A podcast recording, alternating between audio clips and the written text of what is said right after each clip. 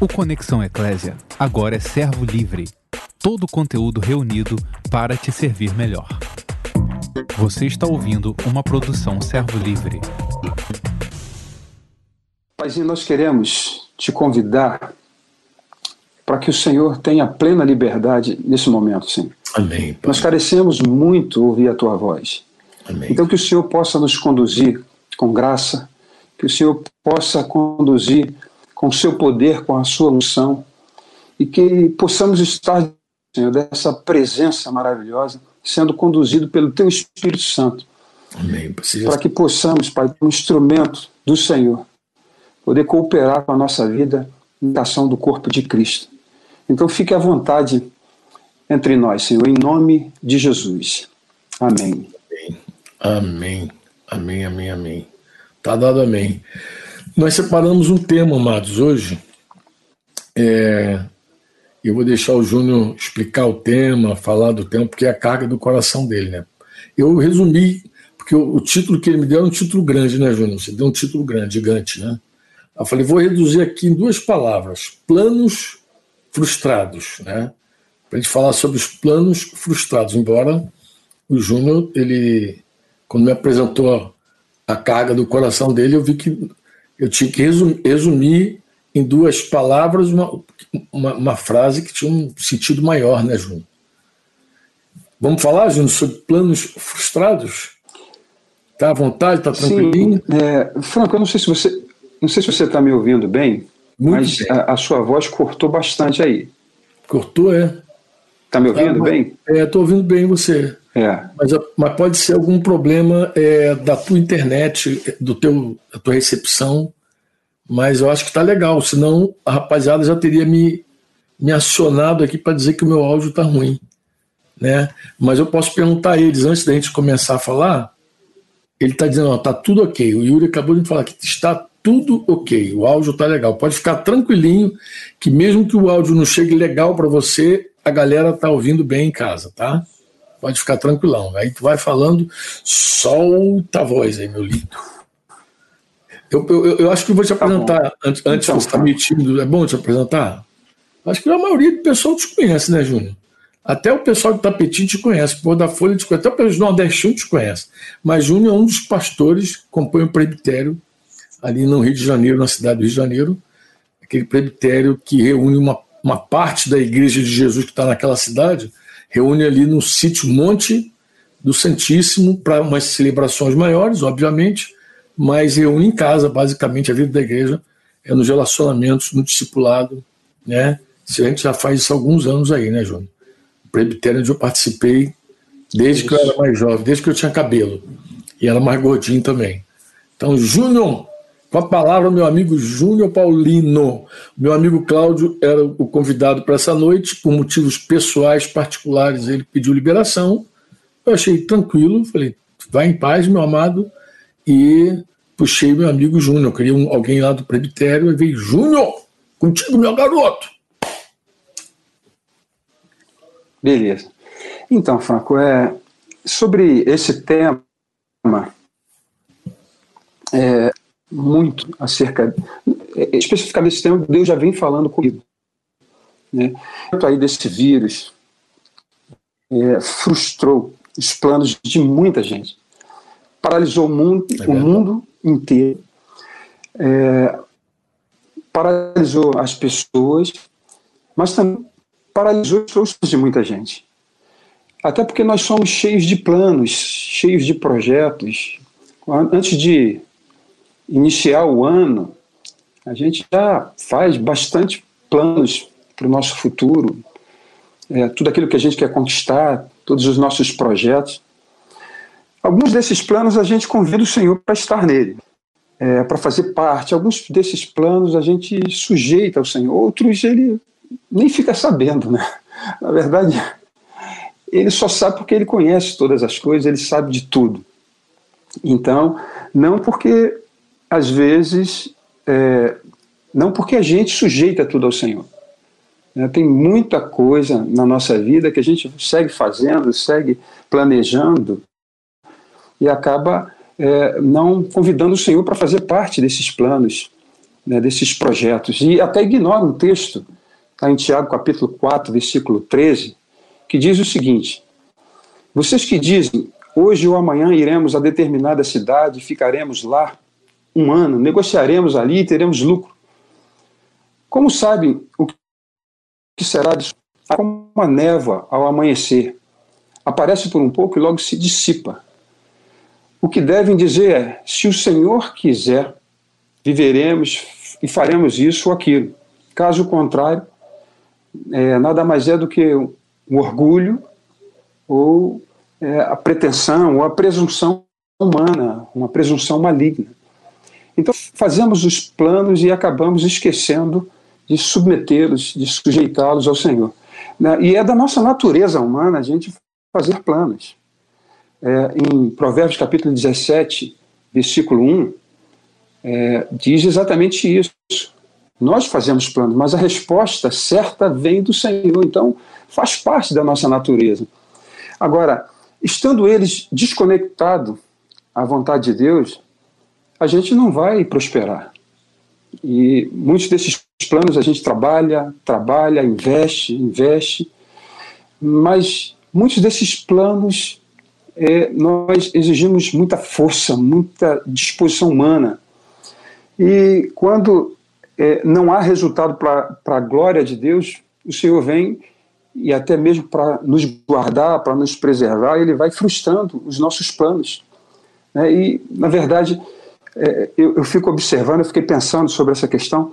O diabo que intenta, né, tem os seus desígnios, tem os seus planos para destruir, matar, roubar, e o Senhor frustra os planos do diabo.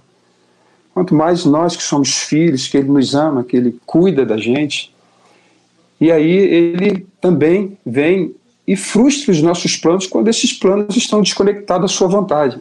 Bem, agora, se por um lado nós temos planos, é, Deus também tem planos. E muitos desses planos nos envolvem. Se por um lado a gente tenta frustrar os planos, aliás, Deus frustra os nossos planos, por outro lado, nós não conseguimos frustrar os planos de Deus. E Jó, no capítulo 42, versículo 2, ele diz assim: Nenhum dos teus planos podem ser frustrados. O problema é que a gente se esforça, se esforça para que os planos de Deus sejam frustrados na nossa vida. É, e eu lembro, por exemplo, da missão que o Senhor, no início ali da, do surgimento da igreja, do nascimento da igreja de Cristo, o Senhor deu uma ordem para a sua igreja, para que ela pudesse sair e fazer discípulos de todas as nações. E uma perseguição já ferrenha. E Saulo foi um personagem que tentou frustrar os planos de Deus. E ele invadiu casas, prendeu pessoas, consentiu na morte de Estevão. E ele, de alguma maneira, tentou frustrar os planos de Deus, mas os planos de Deus não podem ser frustrados. E aí, no primeiro encontro que o Senhor teve com, com Saulo, já o derrubou de uma montaria, já o deixou cego. E ele disse o seguinte: Saulo, Saulo, por que tu me persegue? E o que ele disse para Saulo foi o seguinte: dura recalcitrar contra os aguilhões, ou seja, não adianta você resistir, não adianta você oferecer resistência, porque isso só vai te ferir, só vai te machucar, não adianta você é, insistir com a dureza do teu coração, porque isso não vai produzir absolutamente nada. Se o plano é de Deus, ele vai concluir, ele vai é, é, realizar o seu plano, os seus planos. Isso me faz também lembrar o diálogo que o Senhor, o Senhor teve com Moisés. O Senhor queria que Moisés voltasse ao Egito para que libertasse o povo. E aí a gente conhece muito bem ali em Êxodo, capítulo 4, versículo 11, aquele discurso difícil. Deus falando com, com Moisés e Moisés insistindo que deveria enviar outro, que ele falando da dificuldade, trazendo explicações, tentando convencer o Senhor, e o Senhor na verdade, ele até declara que acendeu a sua ira contra Moisés. E ele é enfático, ele é incisivo, é, para que o, o plano de Deus pudesse se realizar. Então a gente tenta frustrar os planos de Deus em todo o tempo, de toda maneira. Eu, eu por exemplo, é, eu vou contar aqui uma, uma miséria. Posso contar, Franco? Pode sim, meu amado, à vontade, é, fica livre, é, fica livre para falar qualquer coisa. Quando eu percebi, eu vi, a, é, quando eu vi a questão das lives, olha que coisa interessante, você sabe um pouco acerca desse assunto, né? Eu fiquei pensando, falei, poxa, se o Franco me chamar vai ficar complicado, porque, cara, eu vou dar a negativa, né? Então já comecei a pensar nisso, já comecei a já promover uma resistência, então eu comecei a fazer conta.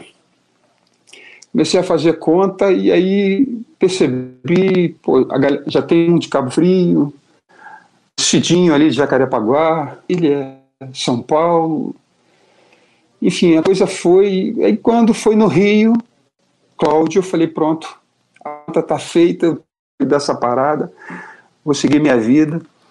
Fiquei mais tranquilo, porque eu já pensava na questão da, de frustrar, de repente, os planos de Deus. É isso, cara. E aí o que acontece hoje de manhã? Tinha um áudio teu. E de imediato eu falei assim: não vou abrir esse áudio eu sei que nesse áudio vai ser um convite para participar de uma live. E imediatamente eu já senti ali no meu coração, eu falei, cara, não vou não, não vou abrir não. Mas eu falei, pô, se eu não abrir, vai me ligar. E a minha situação explicar.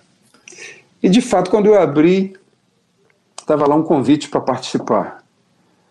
E aí, mais uma vez, eu, eu barganhando com o Senhor, mas eu entendi que o Senhor precisava cooperar comigo e também sabia que o que o Senhor é, vinha falando comigo eu precisava compartilhar para os irmãos.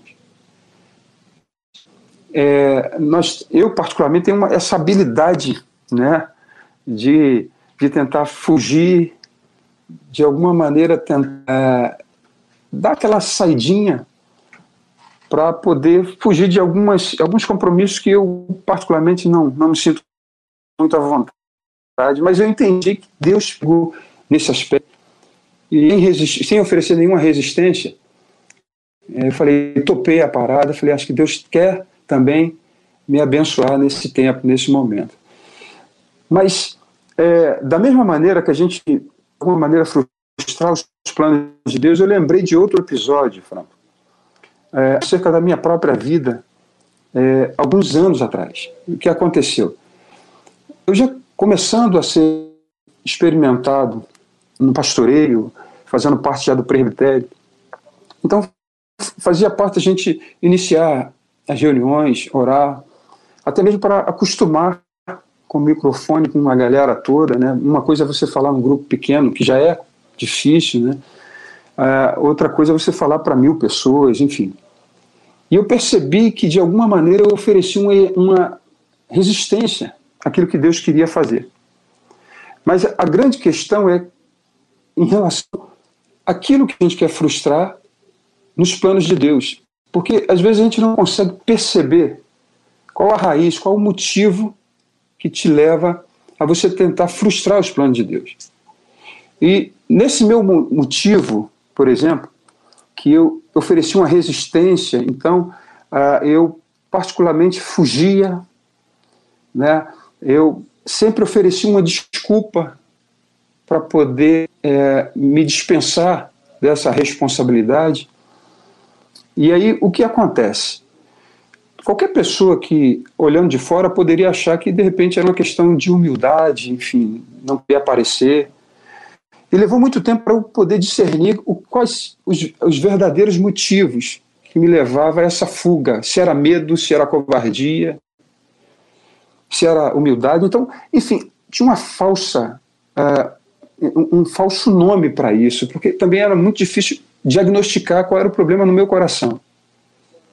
É, qual era o meu problema que fazia com que eu fugisse desses compromissos. E aí, até que o Senhor me levou para uma conversa assim muito pessoal.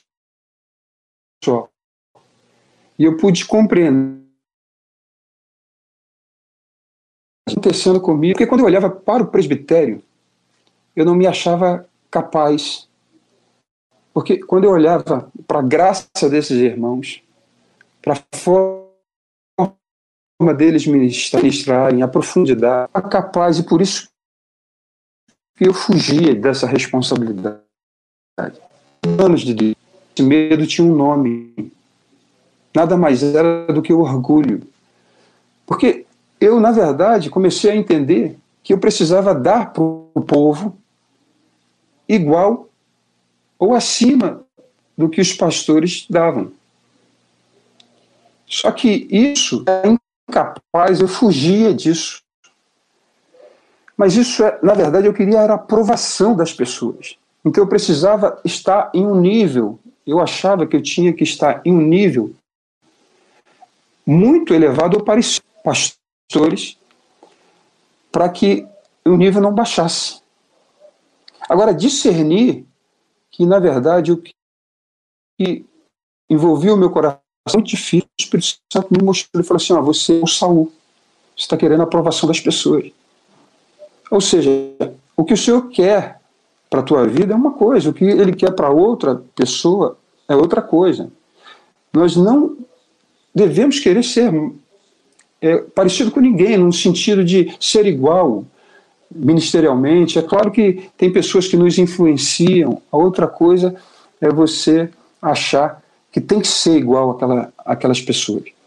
Deus te chama para uma obra específica, ele te vocaciona, ele te capacita. Então não adianta a gente querer ser os outros. E eu, quando eu enxerguei isso, eu me arrependi, eu, eu pude entender que, de fato, Deus queria me usar do meu jeito, da minha maneira, com a minha graça, e que eu não deveria pagar ninguém. Eu teria que, de fato, simplesmente cumprir aquilo que Deus estava exigindo de mim. Só que existem, existem vários motivos que tentar frustrar os. Um desses aí é do orgulho, dessa falsa modéstia, outros, outros e outras atitudes no que é difícil de mas a gente é, tem que estar os planos de Deus. Quando Deus nos chama, nos vocaliza, nos dá uma nos direciona, a gente acaba dos planos de Deus, dos projetos de Deus, para dar, dar sequência aos nossos planos, aos nossos projetos de uma maneira. Outra, outro, outro motivo, por exemplo, é, é a questão, do, eu já falei do medo, esse medo que nos paralisa, essa covardia, é, mas também tem a leviandade, às vezes nós somos levianos. Sansão foi um cara assim. Deus deu uma ordem para Sansão, na verdade, colocou alguns pontos que ele não deveria fazer, mas Sansão foi muito leviano, a forma como ele tratou de Deus, a ordem do Senhor, os planos de Deus, ele tratou de uma forma muito leviana. E é, também aqueles. Há muito desestímulo também relacionado às pessoas, é, muitas Júnior, gente tá me, tá me ouvindo? na nossa vida. Júnior, tá me ouvindo? Tenta nos paralisar, nos, nos frustrar. Júnior? É, e, e tá vem, me ouvindo, Júnior? Tá me ouvindo? O teu áudio está travando Oi? muito. O teu áudio está travando muito. Acho que é isso que o pessoal está dizendo. E aí é o seguinte, eu vou, eu vou esperar um pouquinho a tua internet estabilizar, porque senão o pessoal não consegue entender em casa o que você está dizendo. Tá bom? Tá legal? Tá me ouvindo, filhão? Bem, queridos, Sim, eu vou. É, não, não estou te ouvindo bem. Eu, é o seguinte, eu vou dar sequência aqui rapidinho com vocês. É, eu estou vendo que muita gente tem reclamado aí do áudio do Júnior. Deve ser por conta da internet dele. Deu algum problema lá. É, mas eu quero saber se todos agora estão me vendo bem. Se meu áudio está chegando legal, se está tudo ok aí com vocês. Se tiver, dá um ok para mim aí e eu sigo aqui com, com o tema que o Júnior estava é, tratando com vocês. Eu queria, vou pegar carona no que ele estava falando. Depois a gente volta com ele assim que estabilizar, tá bom? Pode ser assim, amados? Então, se pode ser assim, diz assim, tá legal, estamos ouvindo. E aí, o meu áudio também está travando, é isso? Também, Franco, está ruim. Minha imagem está ruim, o áudio está travando, está tudo meio complicado hoje, né? Hoje, hoje, como disse meu amigo Modesto, está uma guerra muito grande, né? A imagem está congelada. Então vamos ver. Deixa, deixa eu restartar aqui para mais descongelar, a não ser que tenha alguma, alguma ideia ali, o pessoal que está lá dentro, tá?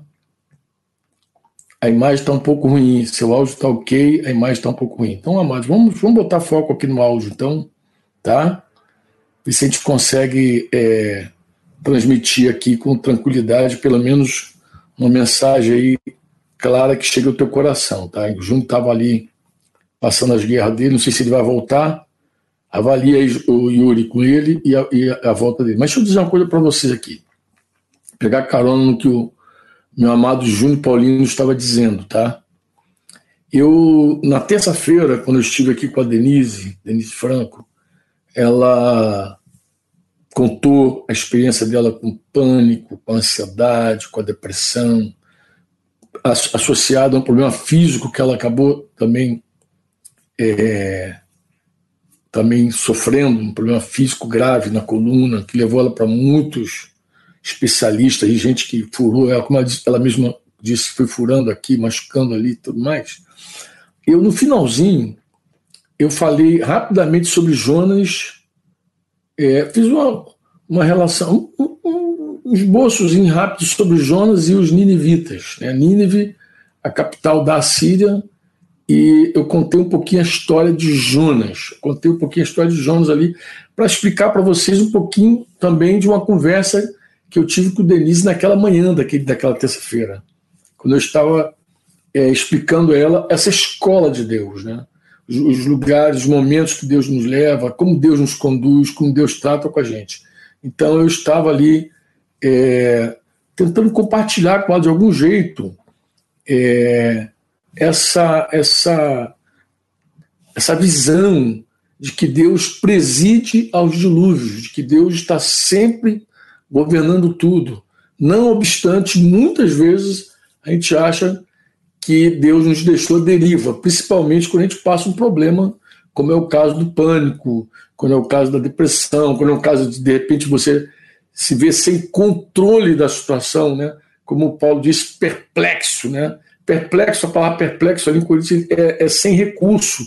Às vezes você se vê sem recurso, às vezes é um problema de saúde grave que você não vê condição nenhuma, às vezes é um problema é, com teu filho, com a tua filha, que foge ao teu controle completamente, você fica, meu Deus, quer dizer, foge ao teu controle. Você descobre que nunca teve controle de nada. Se você não controla teu coração, você não controla é, teu, teu, teus índices é, glicêmico, colesterol, não, você não tem controle de nada. A gente pensa que tem controle, né? E de repente as, Deus é, permite que a gente passe por algumas coisas para a gente ver também que a gente não controla nada. Ele controla tudo e a gente não controla nada. Por isso que o Júnior está falando que ele viu uma massa de gente, de pessoas cujos planos foram frustrados pelo coronavírus, não é assim? Se o Júnior estiver aí, ele pode corroborar, dar, dar amém e tudo mais. Mas ele também é, disse que os planos de Deus não podem ser frustrados, lembrando Jó, que Jó disse: Bem sei que tudo podes e nenhum dos teus planos pode ser frustrado. Ele viu isso também. Então, Júnior ele, ele, ele, ele, ele, fez uma comparação. Ele falou assim, cara, de um lado tem é, um monte de gente frustrada. Vê se não é isso, Júnior, que eu estou falando. Se o Júnior estiver me ouvindo, ele vai poder é, entrar aqui e participar. Tá me ouvindo bem, Júnior? Agora você está me ouvindo não? Júnior? Júnior? Franco. É, Júnior continua, continua me ouvindo? Não está me ouvindo? Oi, Franco. Não, ele está sem, tá sem áudio. Fala, querido. O Júnior não está me ouvindo. Bem, é, voltando aqui, eu estou tentando explicar um pouquinho da carga do coração do Júnior, que era olhar os planos de Deus que não podem ser frustrados e olhar os planos dos homens que são frustrados. É, Tiago disse: é melhor dizer se Deus quiser. Se Deus quiser, não. É, parece um, um jargão religioso, né? alguém pode achar que quando a gente fala se Deus quiser, é, com a bênção de Deus, com a graça de Deus, parece uma coisa religiosa, um jargão religioso, mas quando na verdade não é. Não é, não tem nada de religioso nisso. A gente fala se Deus quiser, porque de fato tem que ser assim, se Deus quiser. Se Deus quiser, a gente vai. Se Deus quiser, a gente faz. Se Deus quiser, a gente vai estar vivo. Senão, tudo é um plano, plano humano. E os planos dos homens são frustrados porque nós somos homens. A gente não, nós não somos deuses. Nós não somos Deus, a gente é homem. E o homem morre, o homem fica fraco, o homem passa tribulação, o homem sofre de tudo que é jeito. Então, é isso, é, é, é nesse plano que o Júnior está falando, de comparar os planos. E eu lembrei muito quando ele estava falando, eu lembrei mesmo da minha conversa na terça-feira lá, né? Quando eu comecei a falar de Jonas, né? Porque o que, que, acontece com Jonas? O que, que eu queria ressaltar sobre Jonas? Eu queria ressaltar sobre Jonas é que, é, primeiro, que a, pregação de Jonas né, era uma pregação, era uma mensagem curta de juízo iminente. Então, a mensagem de Jonas está lá no, livro de Jonas, capítulo 3, versículo 4, que diz que Jonas começou a percorrer a cidade, era caminho de um dia, ele ia levar três dias para fazer aquela viagem, pregando, né? Ele, era, era uma cidade é, que, quando ele começa a escrever o livro, diz que é uma cidade grande, com mais de 120 mil habitantes, mas ele levou três dias para percorrer a cidade. Mas a mensagem dele era uma só.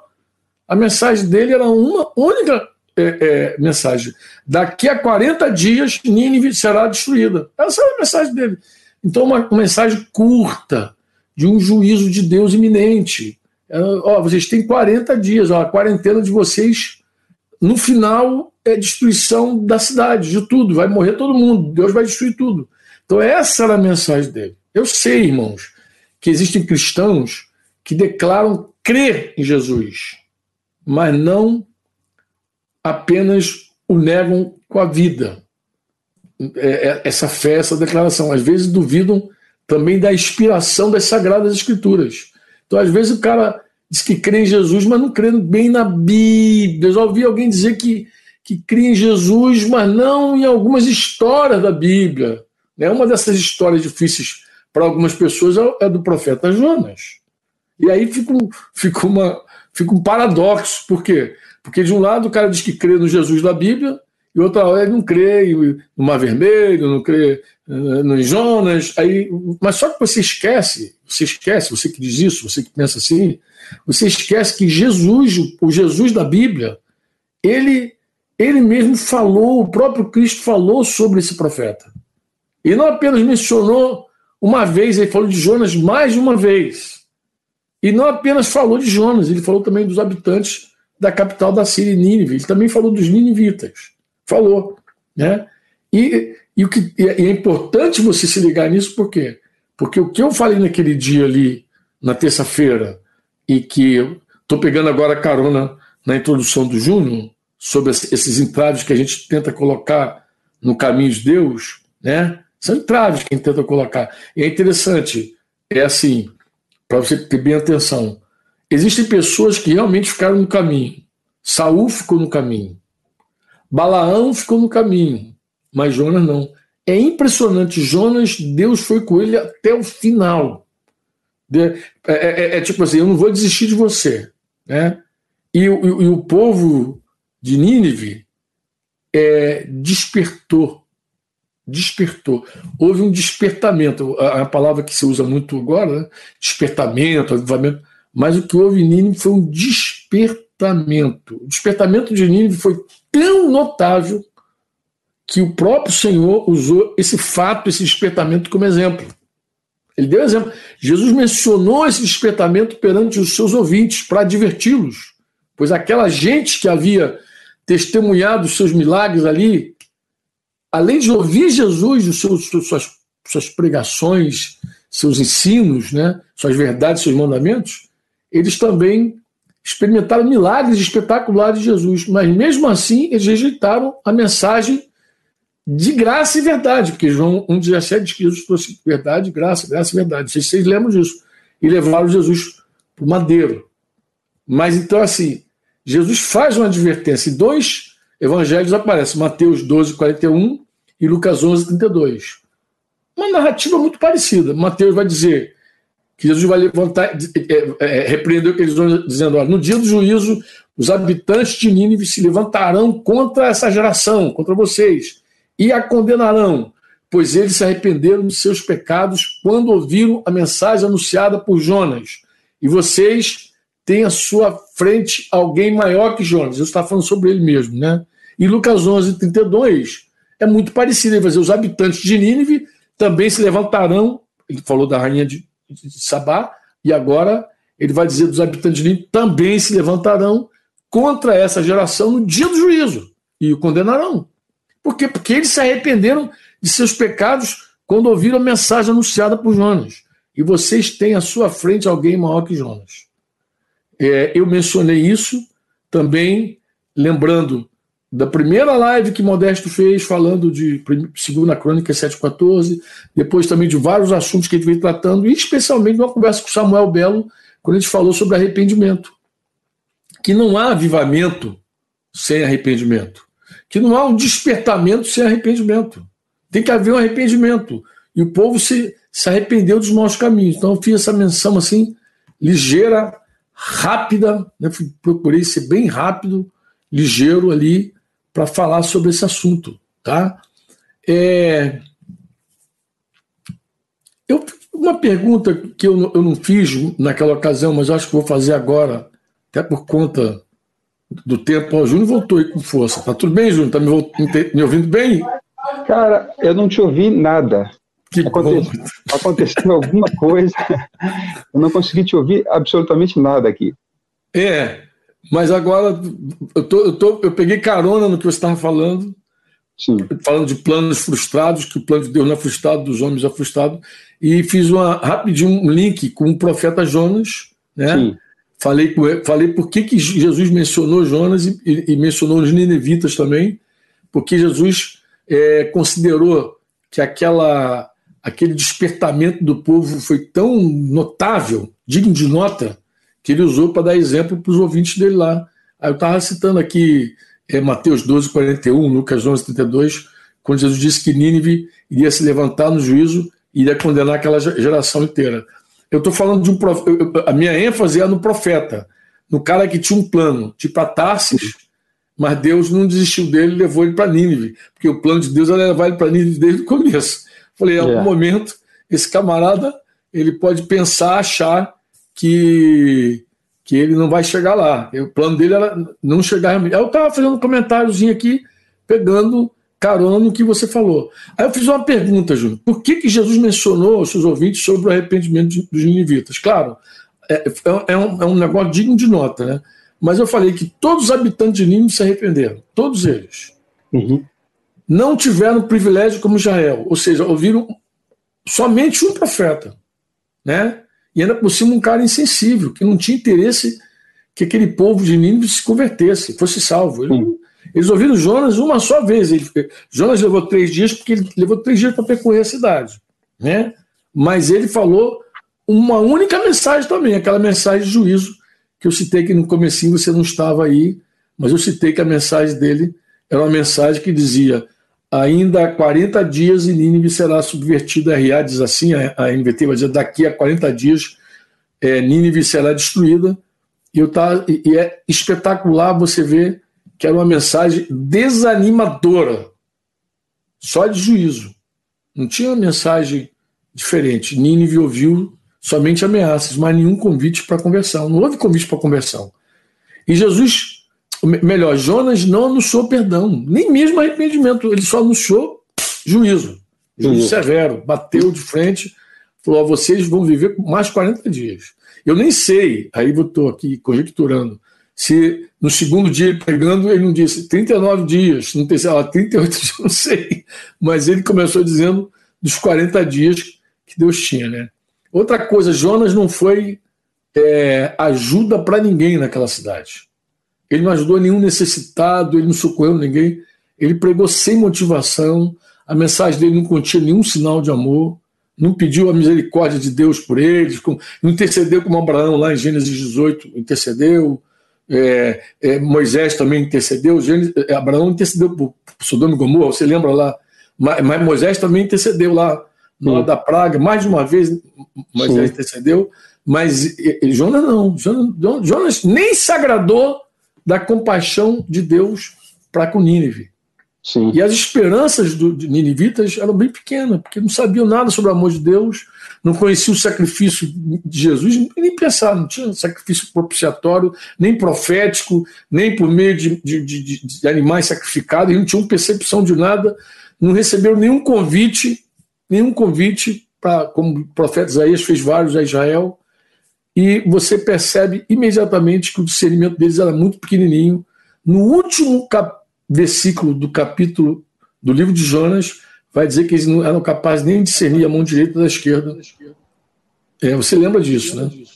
Uhum. Ó, tá tendo um retorno aí. Alguém tá botando um telefone aí perto de você aí, ou você tirou o fone? Não, não. Tô sem. Deixa eu ver aqui. Algum está retornando. Bem, posso voltar a falar aqui? Sim, manda ver. Ah, voltou, voltou. Acabou o retorno. Bem, eu estava falando também que. É, como é que eles receberam a mensagem, apesar de todo essa, esse, esse profeta contrário? Eles ouviram a palavra de João, todos eles ouviram. Toda a cidade foi envolvida, tudo parou, tudo silenciou, todos se quebrantaram. Do rei até o último homem, todos se arrependeram e se prostraram perante Deus em pano de saco e cinzas. Todos clamaram a Deus, apesar da mensagem de João não oferecer nenhuma graça, mas somente juízo, ainda assim eles tiveram ânimo para clamar a Deus. E eles aproveitaram os 40 dias, a quarentena deles, para de verdade se converterem dos seus maus caminhos. E o, resultado desse arrependimento, você vai ver lá que Deus ouviu o clamor, se compadeceu, pois seu arrependimento foi sincero. Trouxe fruto. Jonas 3,10, eu vou até ler aqui com vocês. Jonas 3,10 vai dizer assim: Quando Deus viu o que fizeram e como deixaram seus maus caminhos, voltou atrás e não os destruiu como havia ameaçado. Quer dizer, o plano de Deus não é frustrado nunca. Uhum. Deus tinha mesmo um plano. Né? O próprio Senhor Jesus declara que esse arrependimento foi sincero. Foi realmente espetacular. Mas, mas o livro de Jonas também revela essa soberania de Deus, esse, esse domínio que ele tem sobre tudo. E ele ensina a, Jonas sobre obediência, revela seu caráter santo e cheio de amor. Ele é uma aula, é um livro pequenininho, é, é, Júnior, de quatro capítulos do livro. Você lê Jonas, não, né? É um livro pequenininho.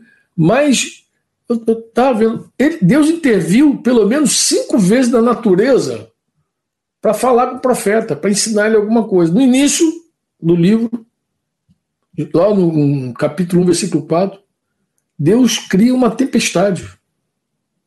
E por meio dessa tempestade, Jonas estava dormindo na tempestade, lembra disso? Lembro. Uma, uma imagem que, de tá repente, Alguém pode até pensar, igual Jesus, maior tempestade, ele estava dormindo. É. Não. Ele não está. Ó, ele não pode ser comparado com o santo e justo Jesus, não pode. É o sono tava... da indolência. É o sono da indolência. Exatamente isso, o sono da indolência. Havia mais de 120 mil pessoas condenadas que precisavam despertar da vida, né, da vida é de pecado que eles tinham, sair da morte para a vida, e, e Jonas fazendo uma viagem num, num sentido diferente do que diferente. deu ele e dormindo. Dormindo. É. Aí Deus. Diferente, diferente e indiferente, né? E totalmente. diferente e indiferente. E aí Deus mandou aquela tempestade. É, Deus criou uma tempestade. Depois, interessante, aí começa os marinheiros lançam sorte, bem lembrado da história. Lançam sorte, o que, que houve? Quem é o culpado por essa tempestade descobre a sorte cair sobre Jonas. E eles perguntam, rapaz, o que, que tu está fazendo aqui? Aí Jonas acaba falando que ele é um, um profeta do Deus vivo lá, lembra? Lembro, ele, lembro. Ele é um profeta do Deus vivo e tal. Os caras tomaram ciência da história e ficaram desesperados. Perguntaram: o que, que a gente é. faz para parar a tempestade? Ele falou: me joga ao mar. Me joga me lança, Me lança ao mar. É. Eu, eu, sempre pensei assim, Júnior: um cara que me lança ao mar, ele prefere morrer. É, ele está dizendo: me mata. Me mata. Ó, ele teve cuidado com os marinheiros, ele ficou preocupado com os marinheiros, com os caras que estavam ali. Ele teve cuidado com aquela galera ele teve cuidado. Tu vê que Jonas ele, ele conseguia é. amar um e odiar outro, cara. Não é doido. Então ele falou assim: com aquela galera só me mata. Ele estava a ponto para dar a vida pelos caras. E os caras, com muito pesar, jogaram Jonas na água. E disse que quando ele jogou na água, a tempestade parou. Os caras ficaram tão temerosos que passaram, a, a, fizeram votos a Deus, sacrifício a Deus. Os marinheiros, em outra, se fosse dizer assim, se converteram quando viram aquele milagre. Jogaram o homem ao mar e a tempestade parou. Né? Mas aí Deus interviu novamente, um grande peixe, capítulo 1, versículo 17. Então, a tempestade, um grande peixe. Depois, que, que, que, que Jonas passa e Nínive prega, e ele fica lá querendo assistir é. realmente o que, que vai acontecer. E Deus perdoa. E ele falou: Eu sabia que tu ia perdoar. Ficou irado com Deus, é. triste, aborrecido. Deus chama a atenção dele e tal. Mas Deus fez duas coisas, Deus três coisas ainda. Deus, Deus, ele formou, ele criou, ele, ele fez uma planta maravilhosa surgir do meio do nada, né? Para mostrar ao profeta essa indiferença dele ante os seres humanos. Eu sempre penso assim, Júnior, é, quando eu leio esse texto de, de, João 4, aí, de 6 ali em diante, eu, Jonas, João, Jonas, eu penso naquelas pessoas que cuidam mais dos cachorros, das plantas, do que das pessoas, do seu semelhante. É. Não é verdade?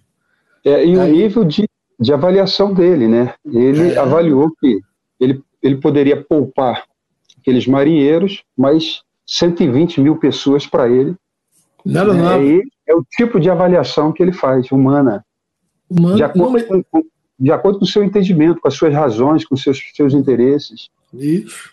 E ele, e ele, ele ficou triste por causa da planta, porque Deus planta. mandou uma planta e depois mandou um verme.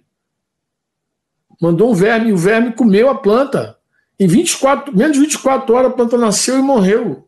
E depois Deus deu uma bronca nele. Lá você vai ver lá João, Jonas 4, acho que vale a pena até dar uma olhadinha. Jonas 4, 6 e em diante ali, ele vai dizer assim. É, vai dizer de novo, né? o Senhor respondeu: Você acha certo ficar tão irado assim? Porque ele estava irado na questão lá do, de que Deus é, não tinha feito nada, né? Ele, ele achava que era melhor morrer do que viver desse modo. Tu vê que a, ah, ele estava disposto a morrer. Quando falou lança na água, ele falou: é melhor morrer, pô. Ele vai uhum. falar isso lá no capítulo 4, versículo 3 de novo. Né?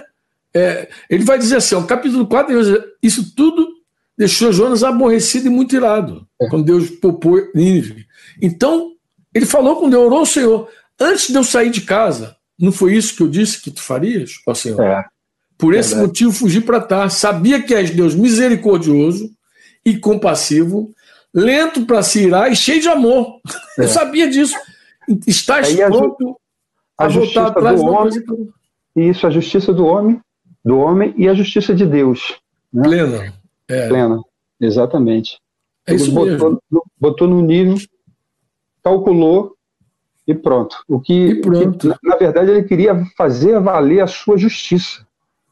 É. Era o povo inimigo de Israel, o povo inimigo de Deus, e sabia que se a pregação chegasse até eles, Deus iria se compadecer dessa nação, se houvesse arrependimento. Agora, olha só, Júnior, no, no, cap, no, capítulo 4, versículo 3, na oração dele, ele vai dizer, ele vai dizer assim: me mata, tira a minha vida, porque é melhor morrer do que viver. Olha que coisa tremenda. Tremendo, não, é interessante, tremendo isso aí. Eu, eu, eu, quando Denise contou o testemunho dela, que ela falou que pensou até em morrer, né? Tem muita gente ficou chocada, mas ao mesmo, ao mesmo tempo muita gente ficou admirada, disse, cara, Denise, mulher do Franco, até alguém mandou a mensagem dela assim. Eu, eu tenho ouvido assim, eu tenho tido muito feedback interessante sobre essas lives, Júnior. Hum. É, é, eu ouvi alguns milagres que Deus fez, até gente sendo batizada com o Espírito Santo durante a oração. Ah, nossa, que, é, Deus tem feito umas coisas muito maravilhosas. Amém. Mas também eu recebi muitas mensagens, muito feedback daquela história da Denise, dizendo assim: poxa, como Deus falou por intermédio da abertura, da sinceridade da Denise. Como você estava fazendo agora, é. quando deu pau na tua internet, você estava abrindo teu coração, contando tua miséria, contando como você queria, de algum jeito, atrapalhar também os planos de Deus. Mas é. aí, é, os irmãos ficam. Agora, olha a oração do versículo 3: Tira a minha vida, Senhor. Para mim é melhor morrer que viver desse modo. Que modo que ele estava falando? O modo de que Deus perdoou os outros e deixou o ele vivo. Isso. É. Aí Deus falou: pô, você acha certo ficar tão irado assim? E ele falou: sabe o que ele respondeu? Ele respondeu essa pergunta. Então, Jonas vai responder. Não, essa pergunta ele não respondeu, ele responde a outra. Então, Jonas foi até um, um lugar a leste de Nínive construiu um abrigo para sentar-se à sua sombra, enquanto esperava para ver o que ia acontecer na cidade, o Senhor Deus fez crescer ali uma planta que logo espalhou suas folhas grandes sobre a cabeça de Jonas. e protegeu ele do sol. Isso aliviou o desconforto dele e ele ficou muito grato pela planta. Olha que coisa engraçada. Ele ficou grato pela planta. É. No dia seguinte, porém, ao amanhecer, Deus também mandou um, um verme, uma lagarta, e ela comeu o talo da planta que secou a planta. 24 horas depois, tá, ó, quando o calor do sol se especificou, aí Deus criou outra coisa, é o quinto elemento. Deus mandou um vento leste quente soprar sobre os Jonas. O sol bateu na cabeça dele até que ele se sentiu tão fraco que desejou morrer de novo. Morrer de novo. Aí, aí ele falou: para mim é melhor morrer que viver desse modo. Ó, agora ele estava querendo morrer por causa do calor, meu irmão. Parece que ele estava lá em Porto da Folha, naquele solão quente, lá no sertão de Pernambuco, lá aquele corre. Ele falou: é melhor me matar. Quero morrer. Me mata que eu quero morrer eu vi um homem de Deus, um homem de Deus mesmo que eu admiro. Um dia ele falou assim no particular comigo, ele falou que passou uma situação é, no Oriente Médio assim, tão difícil, tão difícil, que ele fez uma oração, de você é melhor me matar, me mata, eu quero morrer. Ele falou assim, eu, quero, eu fiz a oração de Jonas, eu quero morrer, quero morrer, me tira desse fogo, quero morrer.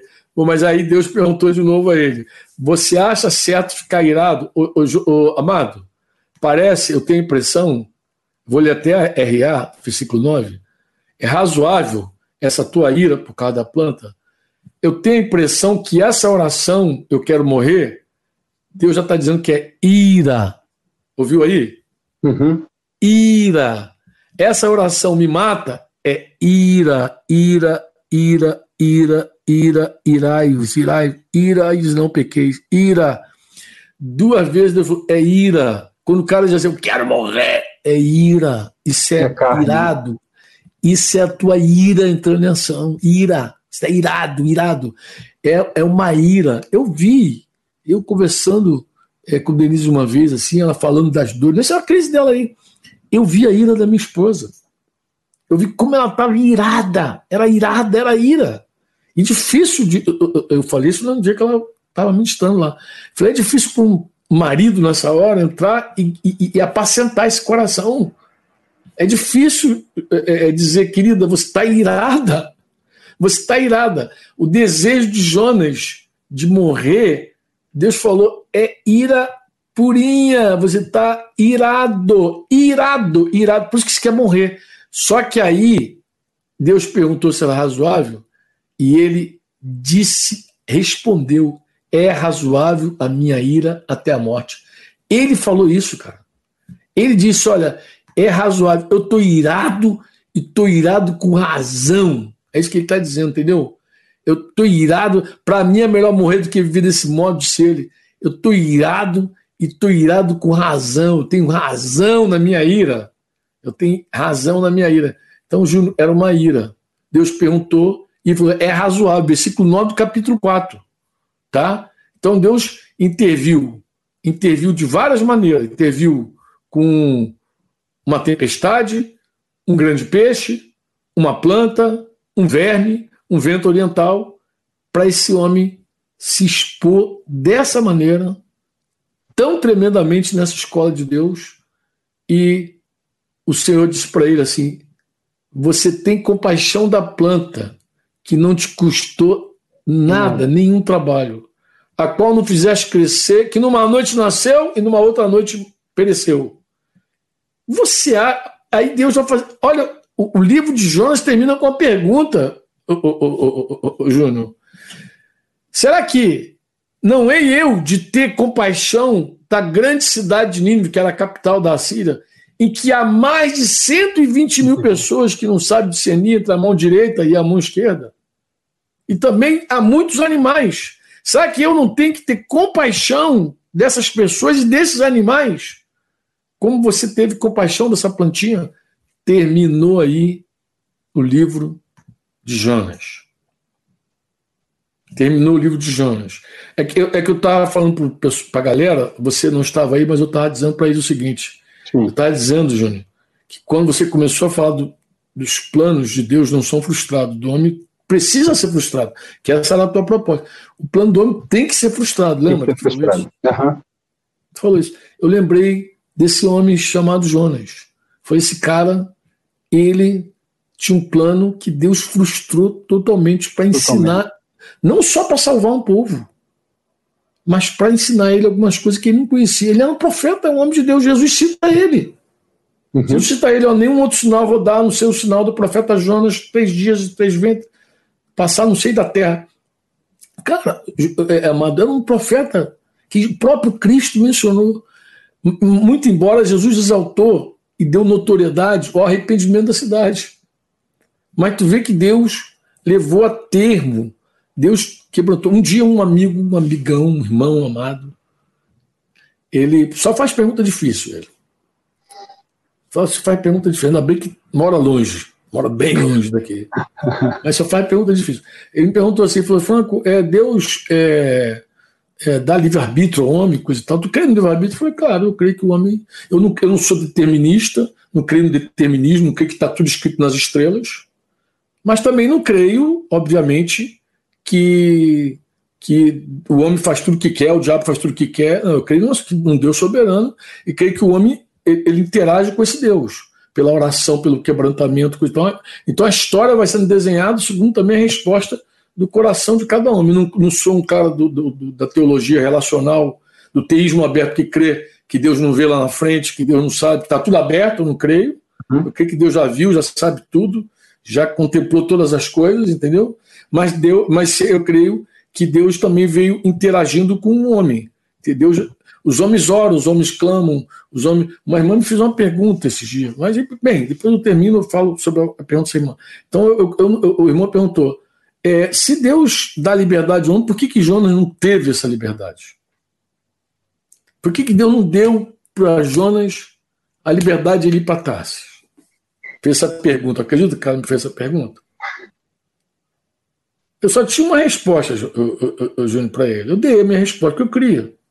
Falei: olha, é, amado, Jonas era um profeta, um homem comprometido com Deus. Uhum. Ele era um homem comprometido com Deus. Um profeta ele assume compromissos, ele, faz, ele, ele, ele, ele aceita o jugo do Senhor. Então, é igual um discípulo de Jesus. O discípulo de Jesus ele confessou um dia Jesus como o Senhor dele. Jesus veio, entrou na vida dele, deu o Espírito Santo a ele.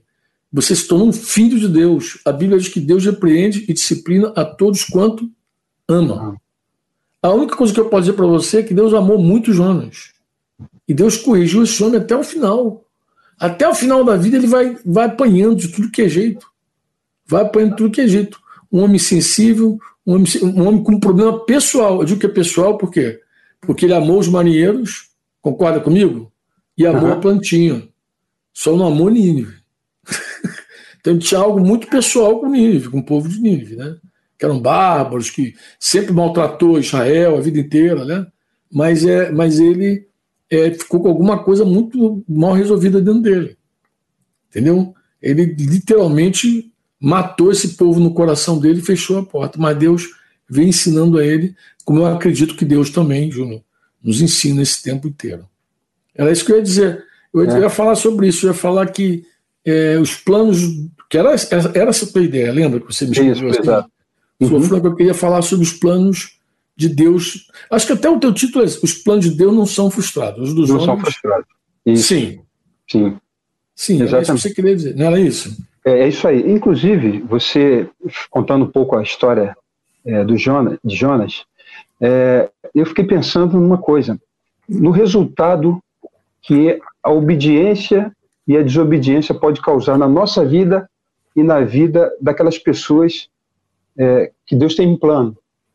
Então, por exemplo, a desobediência de Jonas poderia ter custado a vida dele, mas também a vida de centenas de pessoas. Não, é milhares. São milhares. mais de 120 mil, é? É isso mesmo, mais de, 100 verdade. Mil, mais de 120 verdade. mil pessoas. Milhares. Verdade. Então, olha só, os planos de Deus, é, quando Deus estabelece os seus planos e nos chama, nos chama e nos coloca e nos inclui dentro desse plano para realizar uma obra, uma missão, quando ele nos vocaciona para isso, por mais que seja difícil para a gente, por mais que a gente não concorde, a gente precisa pensar nos, res, nos resultados que essa obediência irá proporcionar. Por exemplo, ele até foi obrigado, né?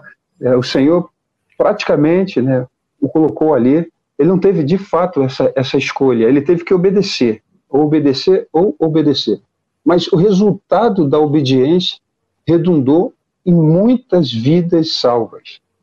Então, às vezes nós resistimos é, a, em, em cumprir, em obedecer o plano de Deus. A gente quer frustrar os planos de Deus, porque a gente pensa nas nossas limitações, ou nos nossos ideais, no nosso egoísmo, no nosso coração, nas nossas próprias motivações. E a gente não pensa no que aquilo irá proporcionar, qual o resultado que essa obediência irá proporcionar. A gente vê Jesus, por exemplo. Assim, assim que a desobediência de um homem, o pecado chegou até a todos nós, a obediência de um homem, a salvação também chegou a todos. Então, é muito importante, a gente estar tá muito conectado com é, os planos de Deus. É, por mais que a gente não entenda, por mais que a gente não concorde, no dia em que nós rendemos a nossa vida ao Senhor, nós, nesse momento, abrimos mão de todos os nossos projetos, dos nossos planos, dos nossos ideais, dos nossos achismos.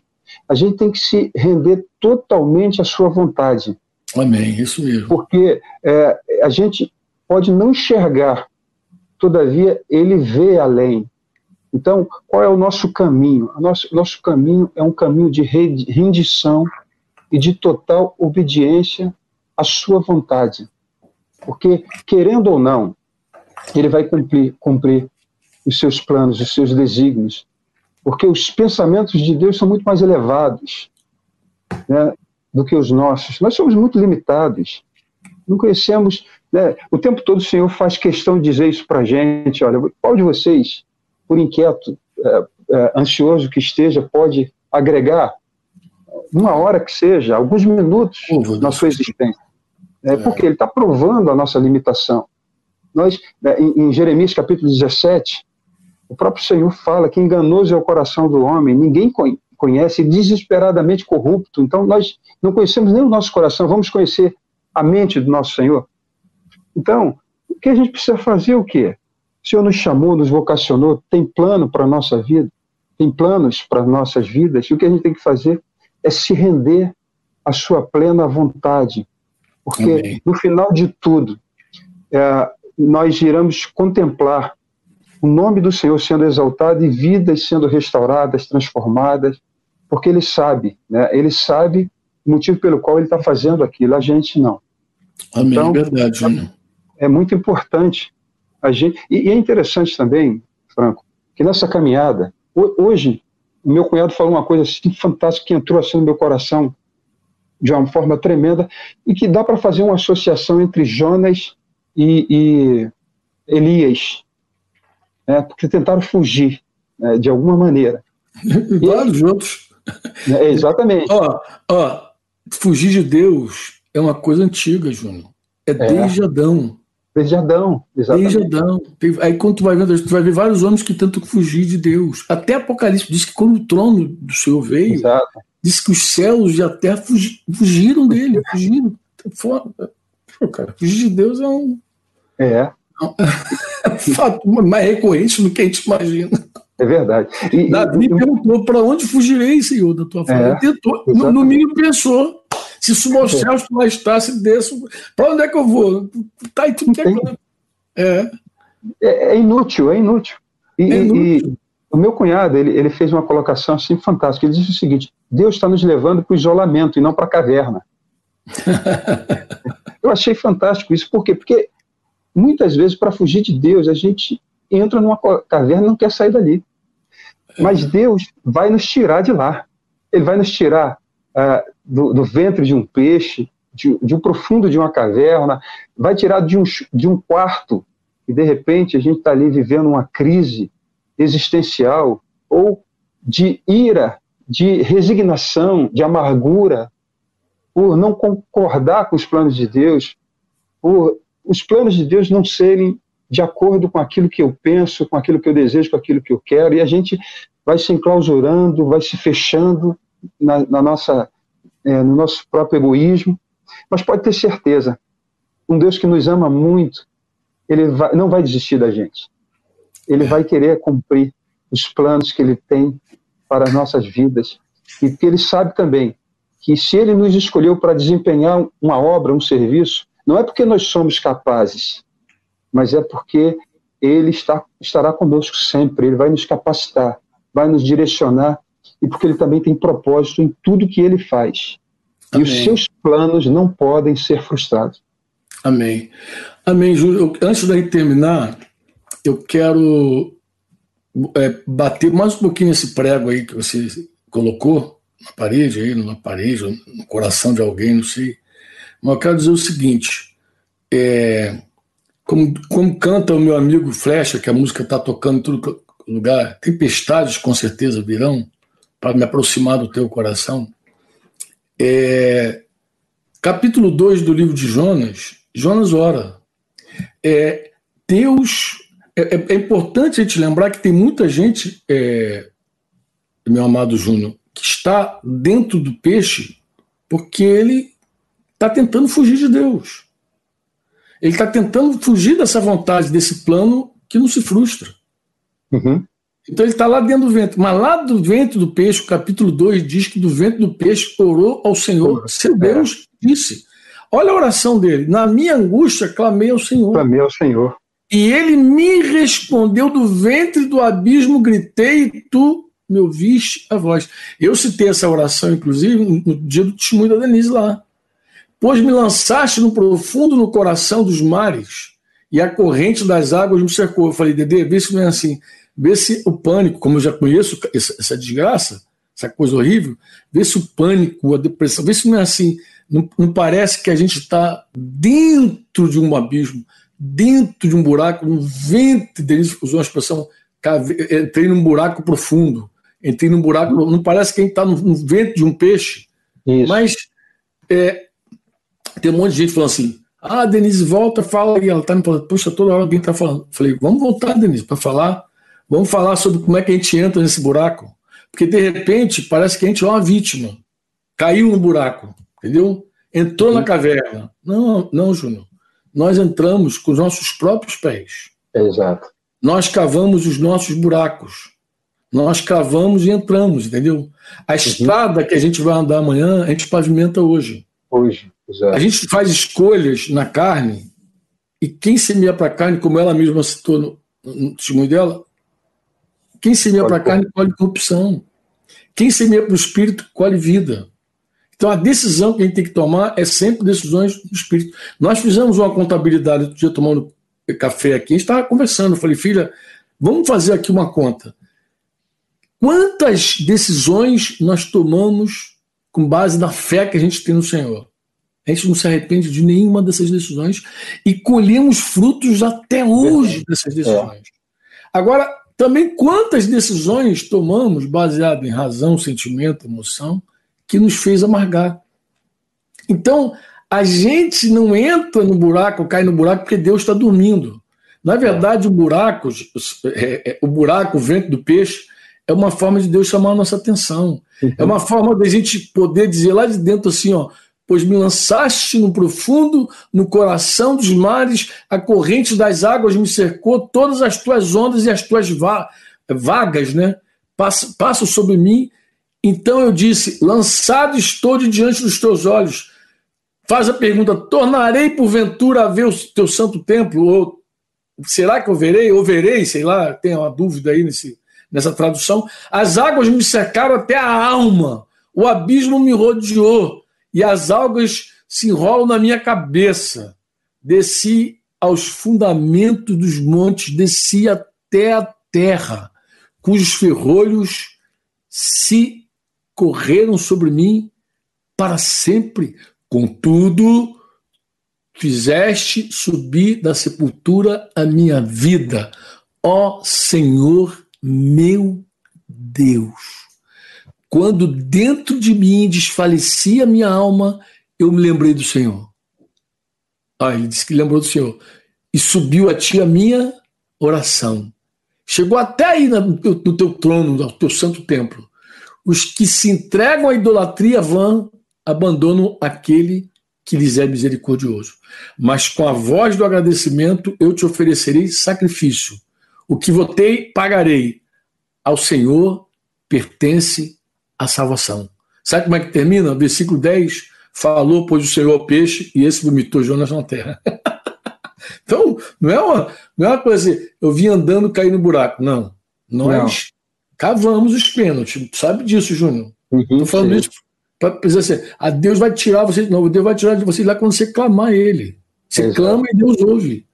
Você estende a mão e Ele te ajuda. Você, porque Deus, é, Deus usa essas coisas para nos atrair para Ele, para nos levar para Ele. Às vezes está numa situação tão difícil, tão difícil, que é só uma forma de dizer assim: vem para mim. Netflix não vai te resolver, teus ídolos não vão te resolver. Não. Os teus muitos ídolos. Esse dia eu acordei com aquela música, acho que é da Thaís, né? Thaís Alcântara, acho que é esse o sobrenome da menina Idolatria. Cara, essa música Idolatria, até compartilhei naquele grupo nosso que Sim. o pessoal tá falando. Cara, é uma música da hora, cara.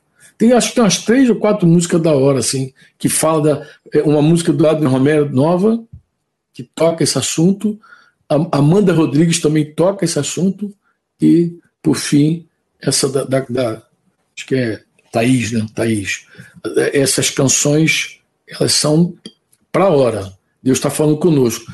Essa é. idolatria tem que sair da nossa vida, irmão. porque essa idolatria é que impede a gente de querer, de, de experimentar o que Deus quer para nossa vida realmente. Porque uma é. coisa é certa: os planos de Deus não serão frustrados. Não. Deus vai fazer. De um jeito é. ou de outro ele vai fazer. Concorda comigo? Concordo. Sabe de, que, sabe de quem eu lembrei também? Fala. Sansão. Sansão. É, você vai lembrar do montão. É, Sansão teve que clamar ao Senhor. Lutou, lutou, fazendo besteira. Tudo que Deus mandou, ele é, é, mandou que ele não fizesse, ele fez. No final, ficou cego, sem esperança, sem expectativa nenhuma. E aí clamou ao Senhor. E o Senhor veio no socorro dele. Ele não ah, desiste da gente. Clamou. O que Deus, o que Deus permite com, com, com esse tipo de coisa, mano, no fundo, no fundo, é nos levar para Ele.